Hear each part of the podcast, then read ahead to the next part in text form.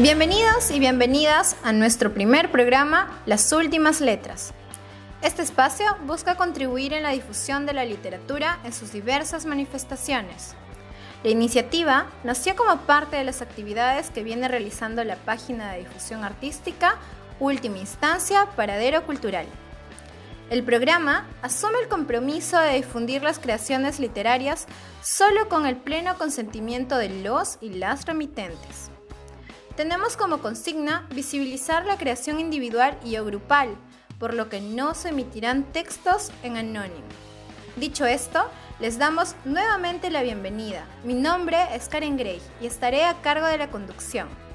Al finalizar este programa, anímense a enviarnos sus audios con aquellos textos que llevan esperando en algún lugar de la casa. Sin más, empezaremos nuestro primer día con Un abrazo más y ya. Poema de Daniel Rivera.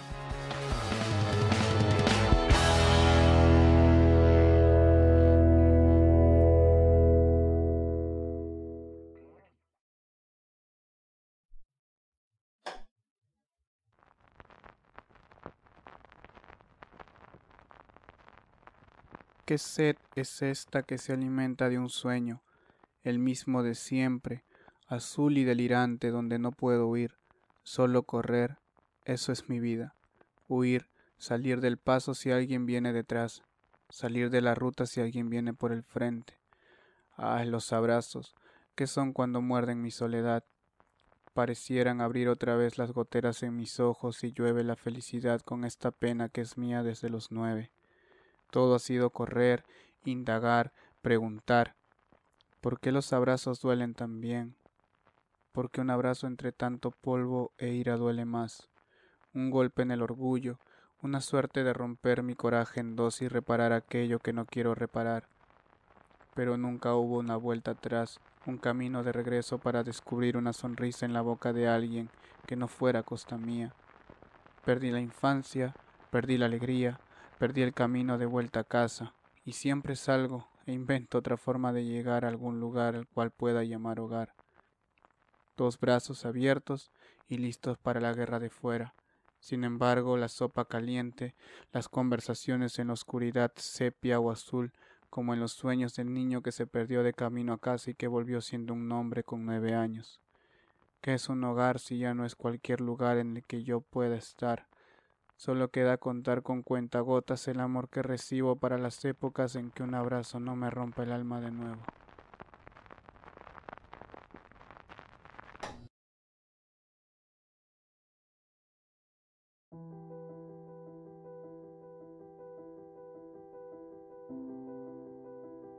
Voy a contarte algo sobre mí. Tenía dos preferencias de niña, mirar el atardecer hasta su fin y estar sola a esa hora del día. Sin embargo, siempre no era así. Era en ocasiones donde te eliges, donde al sentirte triste o feliz, vas con aquello que te identifique.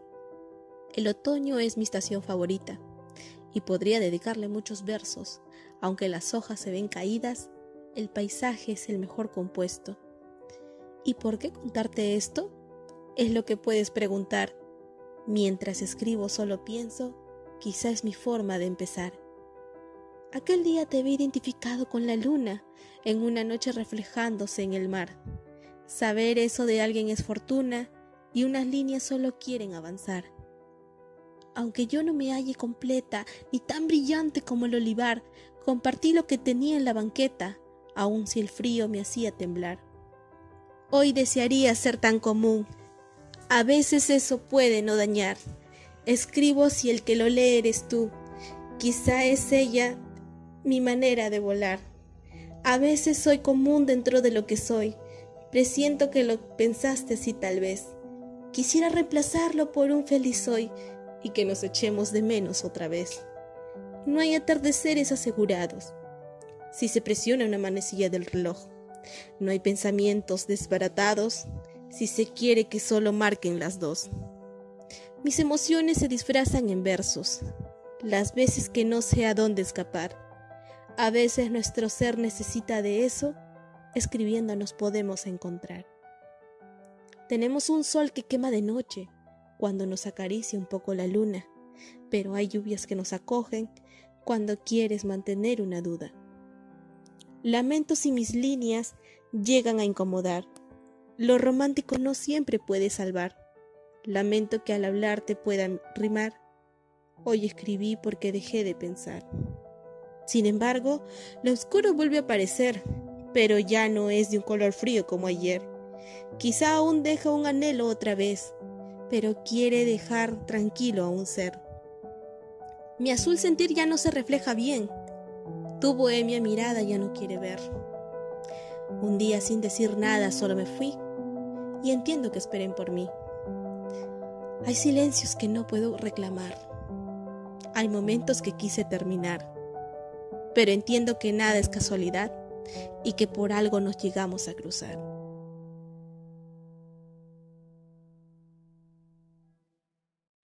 Acabamos de escuchar el poema Algo de mí, en voz de Angie Violeta Mercedes.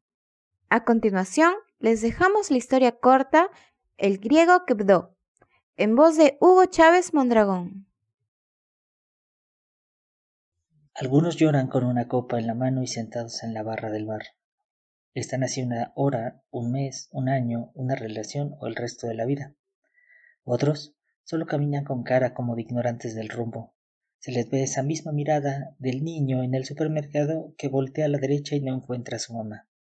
La diferencia es que cuando eres un niño llorando se acerca la gente para ayudarte. Pero de adulto, las personas se alejan siguiendo su instinto de supervivencia.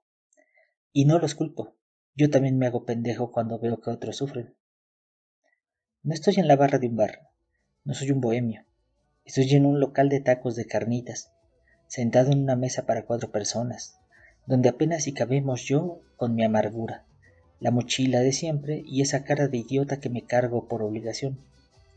En las demás mesas hay risas y alegría, festejos, logros consumados que se honran con el ritual ancestral de la ingesta de un cerdo cocinado en su propia grasa. De fondo suena una cumbia y el mantel de plástico con flores impresas nunca me había molestado tanto como ahora maldita hipocresía en polietileno ionizado. En mi mano derecha sostengo un taco de copete y corito, en la izquierda un boin de mango. No hay salsa verde y el pico de gallo se ve un tanto fermentado. Los limones están secos, así que condimento con el amargo sabor de las lágrimas que se deslizan por dentro y no por fuera de las mejillas. Seguro que lo han sentido alguna vez. Desconozco cómo se llame, pero creo es exacta la descripción de un llorar por dentro. Al iniciar con el segundo taco experimento una escena bíblica. De la nada, una chica, que no sé si es cliente o empleada, me trae limones y chiles en vinagre con desprecio, algo que agradezco. Con un gracias, que se escucha como ladrido por mi boca llena. Unos fuman o toman alcohol hasta ahogarse. Yo me como dos de chicharrón, dos de maciza y otro de copete con cuero que pido alzando un poco la voz, imitando la llamada de auxilio de un suicida. Y funciona. Las personas me observan e interrumpen sus rituales románticos para ver a un joven de treinta y tantos comer con notoria ansiedad, con evidente desesperación, con singular alegría. De dos mordidas desaparezco los de doble tortilla. El cerdito de la publicidad está orgulloso de mí, lo noto por su sonrisa. El hijo de puta vende a los suyos para disfrute de otra especie que de todos modos se lo comerá tarde o temprano, porque aquella mañana de febrero, aproximadamente a las once treinta y ocho horas, descubrí tres cosas. La primera, que no he visto un cerdo viejo. Perros, dragones, caballos y hasta tortugas viejas, pero no un cerdo. Primera síntesis, los cerdos no llegan a viejos. Segunda síntesis, no se necesitan cucharadas de salsa para disfrutar de un taco. De hecho, el limón y la salsa solo ocultan la verdad de las carnitas. Tercera síntesis. También a mí me puede valer madres, y me limpio las manos llenas de grasa en el pantalón cuando por más que pides y pides tacos, nadie te trae una puta servilleta de papel. Con el estómago lleno del estómago de otra especie, con la que compartimos el 95% del código genético, me dispongo a regresar a mi lugar de trabajo. Pero ocurre una desgracia para el futuro de la educación de este país pues un grupo de estudiantes se quedará sin recibir el sagrado conocimiento que puedo otorgarle a su vida llena de oscuridad medieval. Como pasa con los autos y los embarazos, fue mi imprudencia lo que provocó este accidente, una falta de cuidado y precaución en la curva cerrada de un desayuno que llegó demasiado tarde o una comida adelantada. Me dio el mal del puerco. Mi alma y corporalidad se desparraman sobre una banquita del parque. Tomo el celular y escribo unas palabras de despedida. Lo siento chicos, no podré llegar a clase. Se me presentó un inconveniente. Vencido el nerviosismo, continúo con el resto de mensajes. Amigo, mejor cambiemos la reunión para otro día. No me estoy sintiendo bien de salud. Ma, no voy a poder llegar a casa. Ando bien ocupado. Listo. Ya tengo el día libre.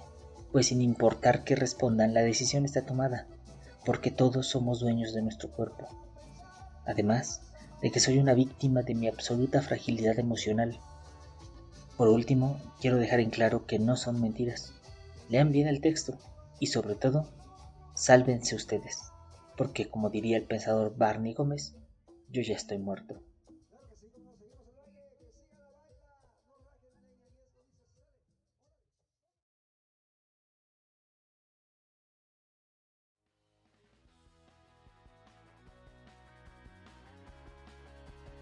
Hemos llegado al final del primer episodio. El podcast Últimas Letras es de dominio público y gratuito. Asimismo, es producido por la página Última Instancia Paradero Cultural.